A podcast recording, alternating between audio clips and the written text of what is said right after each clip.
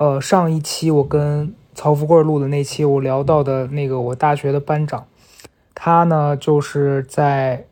之前在朋友圈发表关于，呃，就是那个 Coco 离世之后，他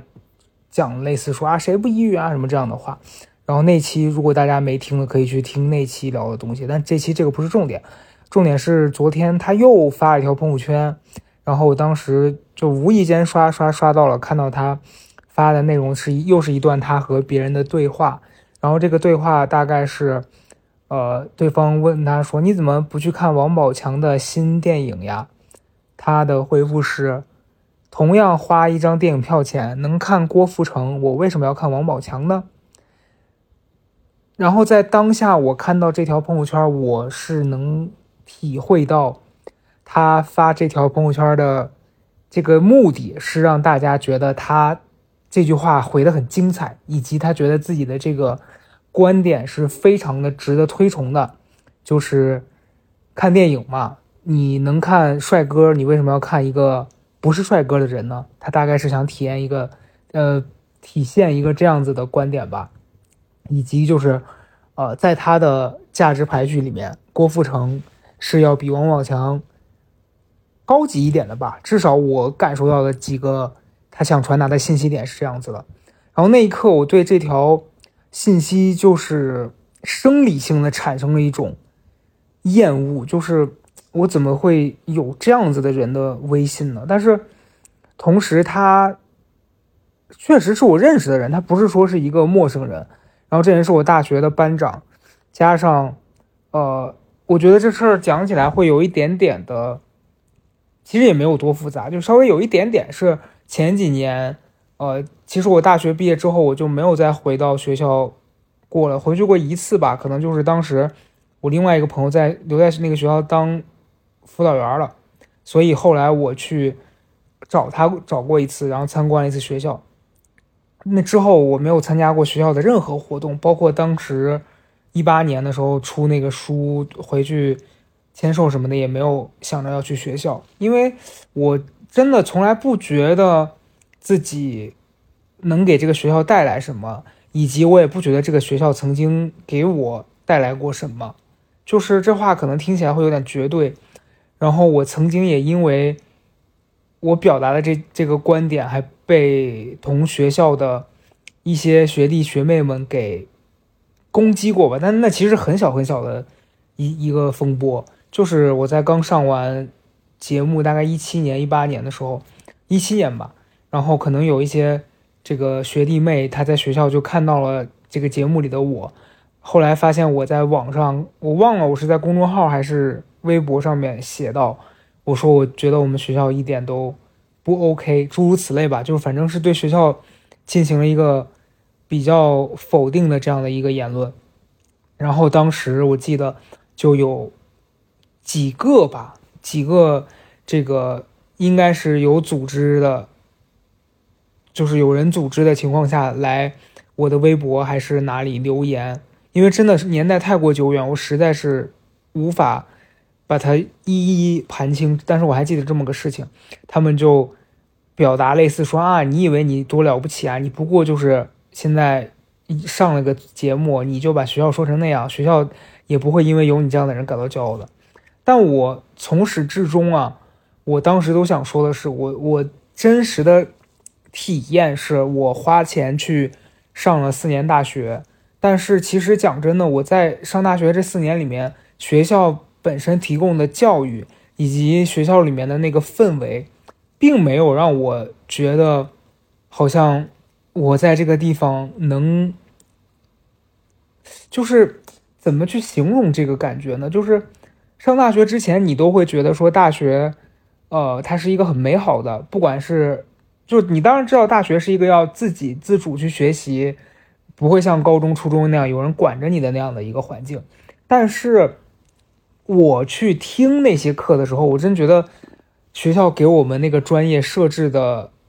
老师的配置就是很敷衍，因为我们当时学的是这个戏剧影视文学嘛，就是能明确的感受到来教我们的老师，他很多就不是这个专业的，他没有学过呃戏剧，他也不懂电影，他好多是教什么汉语言呐，他就跨界过来教这个课。那你要说这些老师他真的懂这个，可能我也会觉得好一点。可是你就真的能感觉到有些老师他也不懂。我记得我们当时有一个老师教电影史吧，他真的是那种大学大一大二有他的课，全程他是他那个 PPT 里边是跟百度百科上面的一模一样。我们有去搜过，就你把百度的搜索栏打开，搜电影史，然后能找到一模一样的课件。那老师基本上他就照着那个课件在念，中间偶尔会给你放一些电影。然后那比如说两两个小时的课，因为早上两节课都是他嘛，你，加起来俩小时，他会在一开始说今天看电影，然后放一部电影他就出去了，等到电影放完了，今天课也结束了，然后下一节课呢，哥就他再来，他就会照着百度上可能某一篇的那个解释吧，会把这个电影解析给你念一遍，所以。就我真的没有夸张，这是我真实的经历，所以我那个时候就会觉得说，我身处在这样子的环境里头，加上我那个时候学艺术，其实学费挺贵的，呃，我们我们当时一年是一万多吧，一万二。那有对比的话，因为我们在那个学院是中文学院，那其他的学汉语言的什么的，人家可能本身专业的学费就相对低一点，两千五，我们几乎是比人家贵出快一万块钱。然后我们受到的教育是这样子的，你就会觉得有一种被被糊弄，就你也不是说欺骗，他倒没欺骗你，该给你上课给你上了，但你觉得这课你能你就认真学，你能学到什么呢？你好像也学不到什么。再加上从我上学的那个时候，就老师啊，包括我家长，就是都会有一些声音是觉得说，哎，你这个专业就是混一个文凭，你毕业了你可怎么办呀？就老师不会明确的表示这个，但是就是刚我讲到那个那位老师，他的主业是教公务员培训的，所以这就是我更困惑，就是一个教公务员的为什么会在大学里面给人的专业课去授课呢？就那个时候真的很不懂，于是他就经常会在他的课上，比如说他他讲半节，后半节突然话锋一转说，哎，其实我推荐大家如果有有这个想要考公的，就要提早准备了，然后开始安利。推荐他的这个公务员课程，所以我大学这这前两年就上的非常分裂。你会觉得我来这是干什么的？就如果我要考公务员，就当然就任何选择没有好坏之分，只是你要不要和你想不想。那我如果想去考公务员的话，可能我当初就不会去学这个艺术。然后我花了这个钱，然后得到的是这样子的一个对待，就会觉得很。很无语吧？那个时候，当然，我事后对此做出的努力是我在大四那年去试着想考一个北电的研究生，考了两次。我第一就之前应该朋友都听我说过吧，就考了两次。我第一次是过了复试，但是复试面试没过，然后第二年就初试没过，所以后来我也放弃了。好在陆陆续续这些年来做了跟这个行业相关的工作吧，但跟影视也没关系了。因为我发现，其实我也没那么想做这个行业，就是好像是人在一步一步的摸索当中，更加确定自己想做什么。因为可能一开始你不知道自己要做什么，但是你会知道你不想做什么。就是我一路是这样子，按照排除法走到现在，但当以后我会走到哪儿，我也不知道。但我就想说的是，在那样一个迷茫的情况下，我周围的同学。也会让我那个时候会觉得很无奈吧，就是像我开头提到的那个班长，他当时也也是一个这样子的人，就他是在班里管很多这些呃大学期间的活动啊什么的，就都由他来通知。然后比如说学校有人要申请这个什么助学金啊啥，他也会去呃处理这些。这个班长他当然。不是说他一无是处，他能当选班长呢？首先他有这个热情，呃，其次是这个人很直，他就是特别特别的，她是个女生啊，她不是那种直，她是那种很直接，她就是会经常直接到让人有一些下不来台。你比如说，呃，如果有人去申请这个助学金，他觉得你明明没有。那么贫困，他会直接当着所有人面说：“你装什么装？你别装了，你要那个钱干嘛？给给别的有帮助的人嘛。”他就会这样。就这当然是他可能比较耿直的一部分了，然后这部分也在这种需要公平的时候发挥到了价值。但是你比如说在追求艺术啊，或者是他专业的这这件事上，他好像也就是没没那么喜欢，因为他不是一个，我觉得他是不是一个很敏感的人，他就不是一个适合搞艺术的。就就我我觉得，在那个那些年跟他接触下来，就我上期讲到了他的那个情商很低，包括他隔了这么多年，就是我毕业都我一二年毕业，这都十多年了。我是一二还是一三？零九零九一零一一一二，我一二年毕业，我已经毕业十一年了。就十一年过去，这个人好像没有太大的改变吧？因为经常看他朋友圈，他发的，就是还是这些。东西，所以那天我在看到他发表这个朋友圈，就说电影用人的颜值去评判一个电影值不值得看的时候，我本能产生这个厌恶。我回来就一直在想，我到底为什么会有这个反应呢？其实按道理说，这个人已经跟我没关系了，但我为什么还是会感到不舒服？我后来自己跟自己。对话，我跟自己连接，我觉得可能是我看到他这样的人还存在在我的视野里面，他会把我拉回到我当年那个处在一群这样子的人以及那个环境的状态里面，就会让我回想起那个时候。然后那个时候我是很无力的，我没有能力去改变我当时的环境。你想，我已经花了那么贵的学费在这个学校里了。但是学校提供的教育也不能帮我做什么提升，然后我自己的话，我又不认识什么厉害的人，我也找不到一个方向。就是其实我觉得我这也是我比较被动的地方。我从小到大，其实很多事情后来我发现都是我靠自己，呃，自己去摸索，自己去扛。可能在有些人看来是比较笨，比较，呃。不会变通的方法完成的，但是，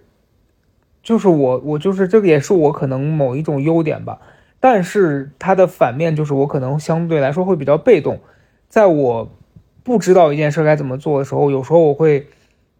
希望有人能来告诉我这个事该怎么办。然后如果没有的话，我就会因此感受到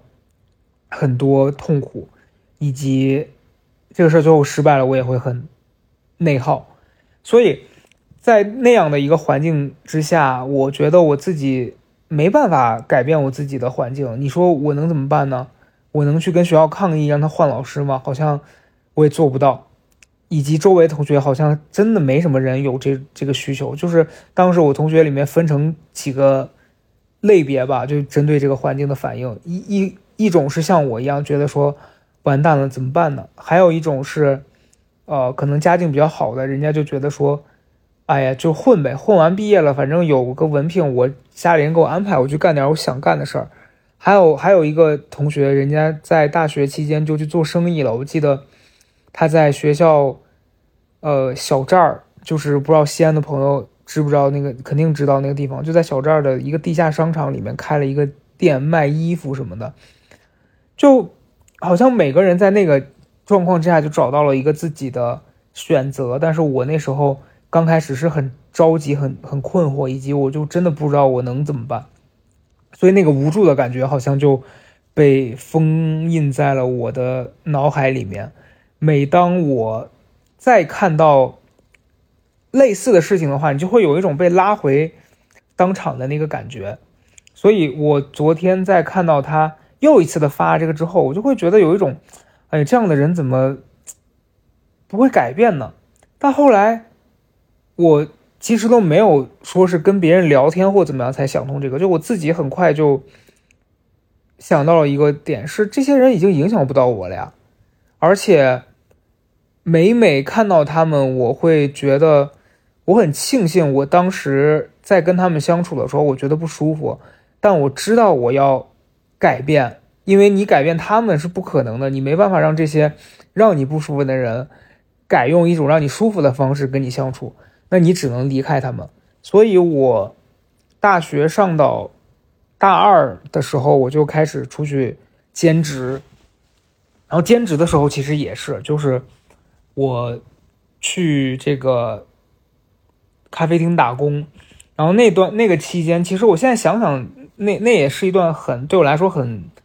复杂的一段经历，就是我在做这个工作的过程当中呢，我更加明确了这不是我想要过的人生。这样听起来有点大，但真的是这样，因为，呃，好像在我们我在西安的时候，我不知道现在大家毕业生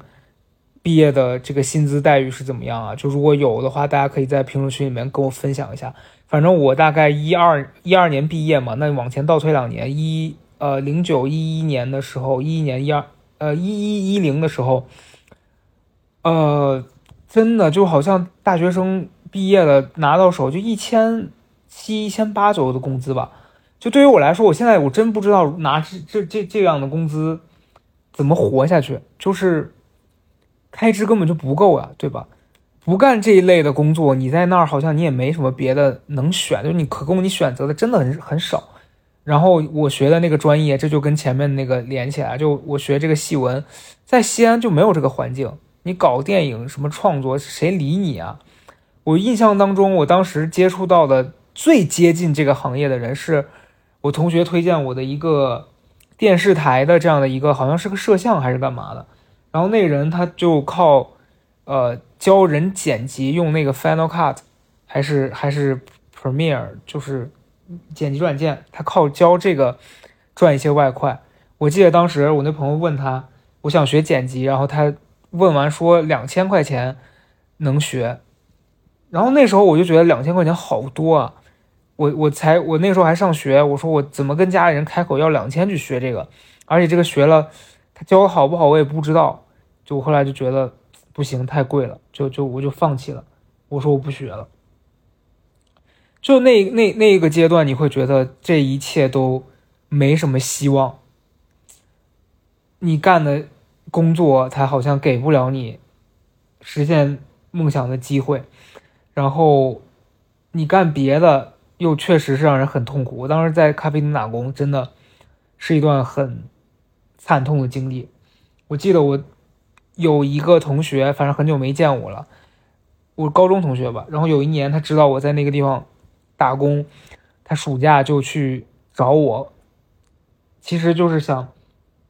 来喝咖啡的时候顺道看一眼我。完了，他见到我，他就说：“你怎么瘦这么多呀？”但我那天真的巨累巨累，我记得我见到他的时候，我就真的是笑不出来的状况。然后一扭头碰到我们当时那店长，那店长还跟我说要笑要笑，我心想说笑个屁啊！真的三十七八度，然后那个店里面的空调坏了，完事儿我还得在那样的环境里面那么累的工作，然后他让我笑，我真的是笑不出来。所以后来我就很能理解那些服务行业人员，就人家。真的很累的，很很迷茫的那个状态。他不是说他给你臭脸，除非除了一些那种极个别情况，真的很辛苦。结果后来在那儿干了一年多吧，后来我我就得了颈椎病，因为他那个做咖啡你要一直低着头，我再加上我当时身体也一直不好，就有一天突然发现自己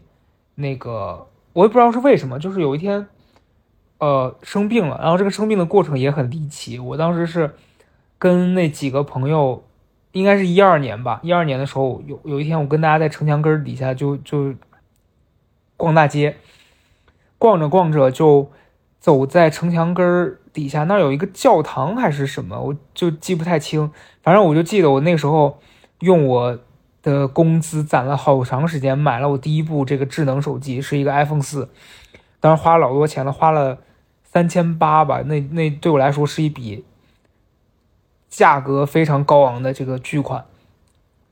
我买那手机还被当时的同事，就一些什么副店长这些说啊，你真装逼这种的，就因为他们觉得怎么会有人花那么多钱买一个手机，而且你你挣的又不多。但我当时真的就是很喜欢，所以我就想拥有，我就觉得那我买一个我喜欢的东西怎么了，对吧？呃，于是走在那个城墙根底下，我看到了一个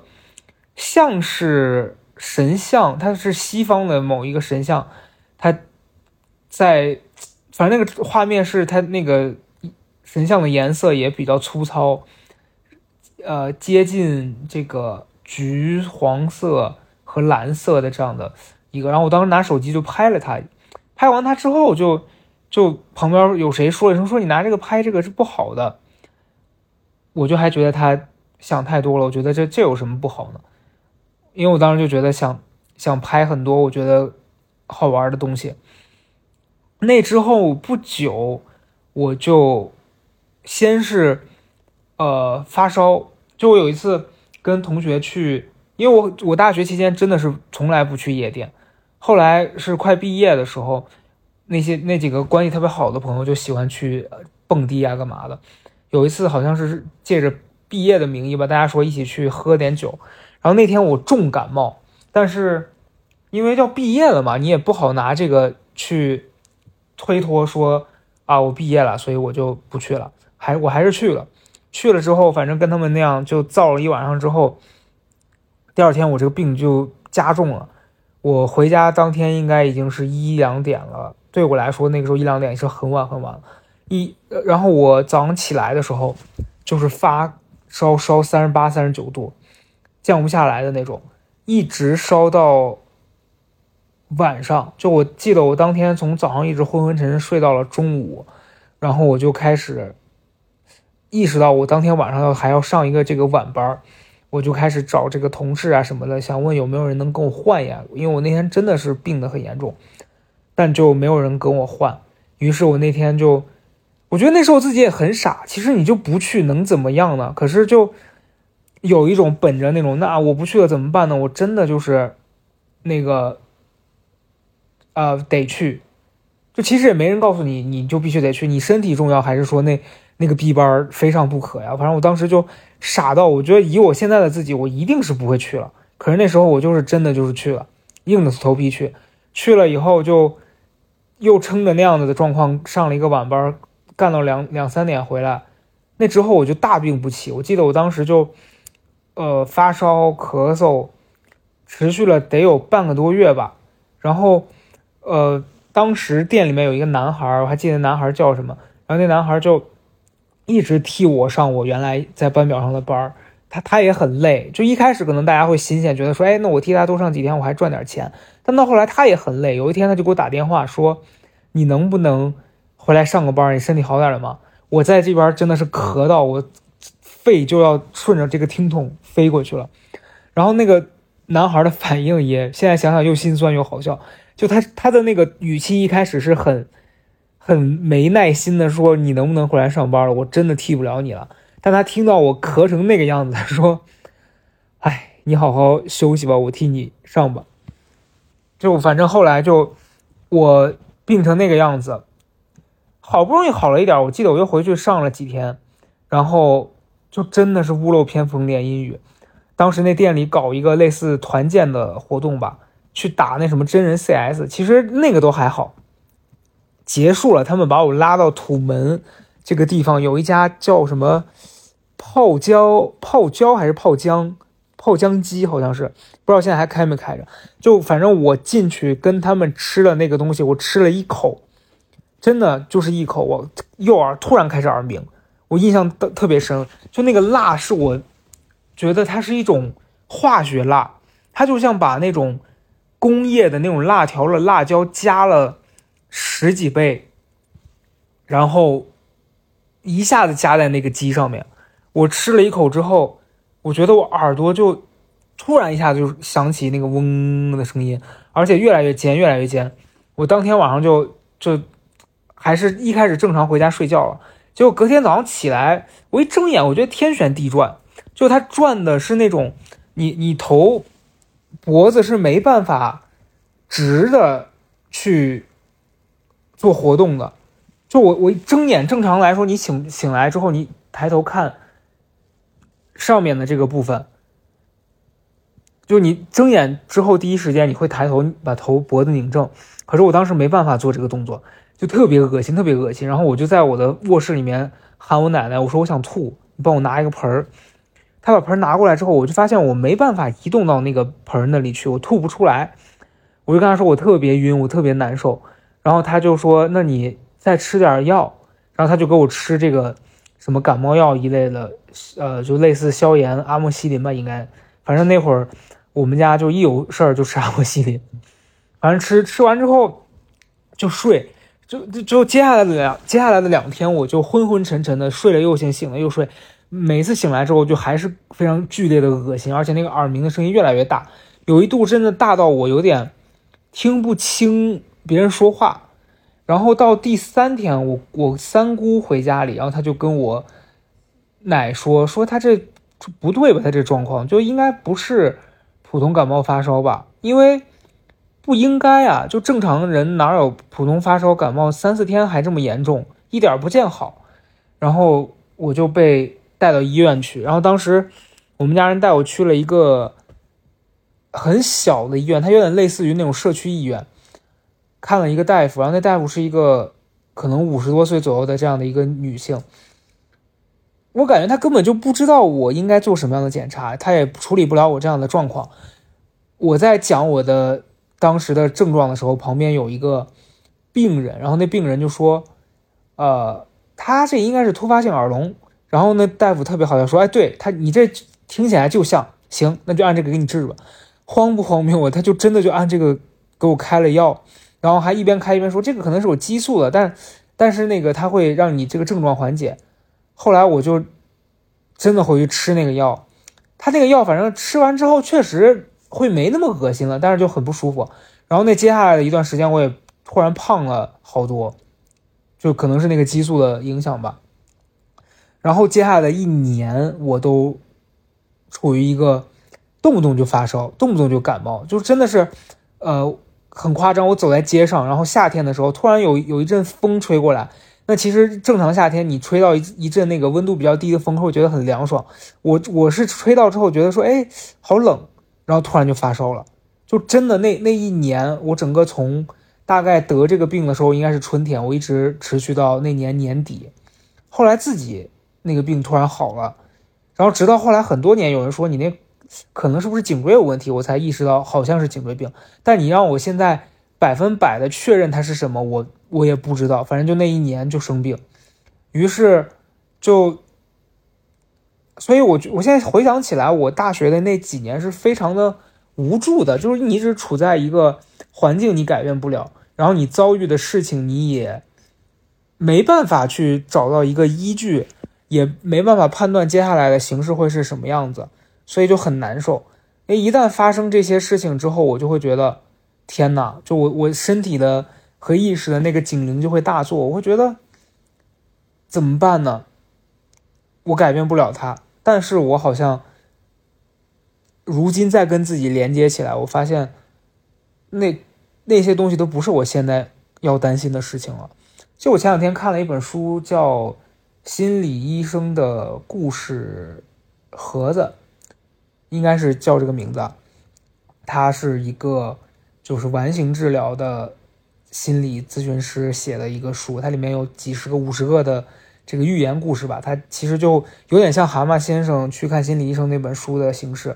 然后每一篇故事大概都会用一个寓言的方式去跟你分析一个小小的道理，然后我当中读到一个比较前面的故事，他就说，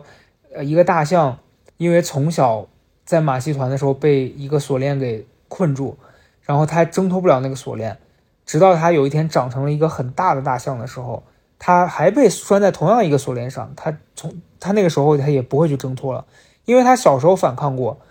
他就默认自己好像不会反抗成功。于是他即便日后其实他稍微动一动，那个东西就不能困住他，他还是会因此而感到恐慌。他就觉得那我不要做这个尝试，反正做了会失败。我发现，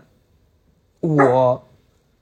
在有些时候也会有这样子的状况，就是我会因为我曾经遭遇过的不好，然后和那个恐惧，我会觉得我此刻很无力，我逃不出这个状况。但事实上好像不是这样，真的不是这样。所以我在回想这几天一系列的这些事情的时候，我会觉得那些东西曾经会让我感到很痛苦，然后那个时候我也没办法去。做出改变，可是如今我早就不是那个时候的我了。然后那个时候我会遇到的这个困境也困不住我了。有时候我现在偶尔做梦，我还会梦到我很无助的在咖啡厅里面洗东西，然后我要做这个饮料，做不出来，我就很担心那个客人什么的会为难我。醒来之后还会觉得说，我怎么会做这个梦呢？但我在想，其实即便今天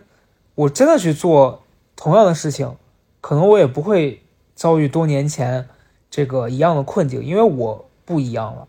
就是如果我还用我曾经的那个状态去面对那些事儿，也许会遇到遇到一样的情形，但是不可能啊，因为我就不是那个时候的我了。所以今天想跟大家分享的就是。我在经历了这个之后，我会觉得这是一个我经常会忘掉的事情，就是我已经变了。但是曾经那些我害怕的事情，当它再次出现的时候，我还是会有点担心，它会不会伤到我？其实是不会的，即便它同样带有危险性，就我今天的我们好像也是具备可以去跟它做对抗的这样的能力了。所以我讲到这些，我就觉得，即便。曾经那个讨厌的那个班长，他是班长又如何呢？他已经定格在十几年前了。然后，即便当时我面对，呃，打工，然后经历的事儿、经历的人都是我不喜欢的，可是那又怎么样呢？今天我不用再经历那些了。就希望，如果你们听节目的朋友们还有此刻处在我那个阶段，然后你们可以去。安慰自己，或者是给自己一些希望，就是那个东西不会一直困扰着你的。对，这也是我要跟自己讲的话。行吧，周四高贵见吧，祝大家都开心。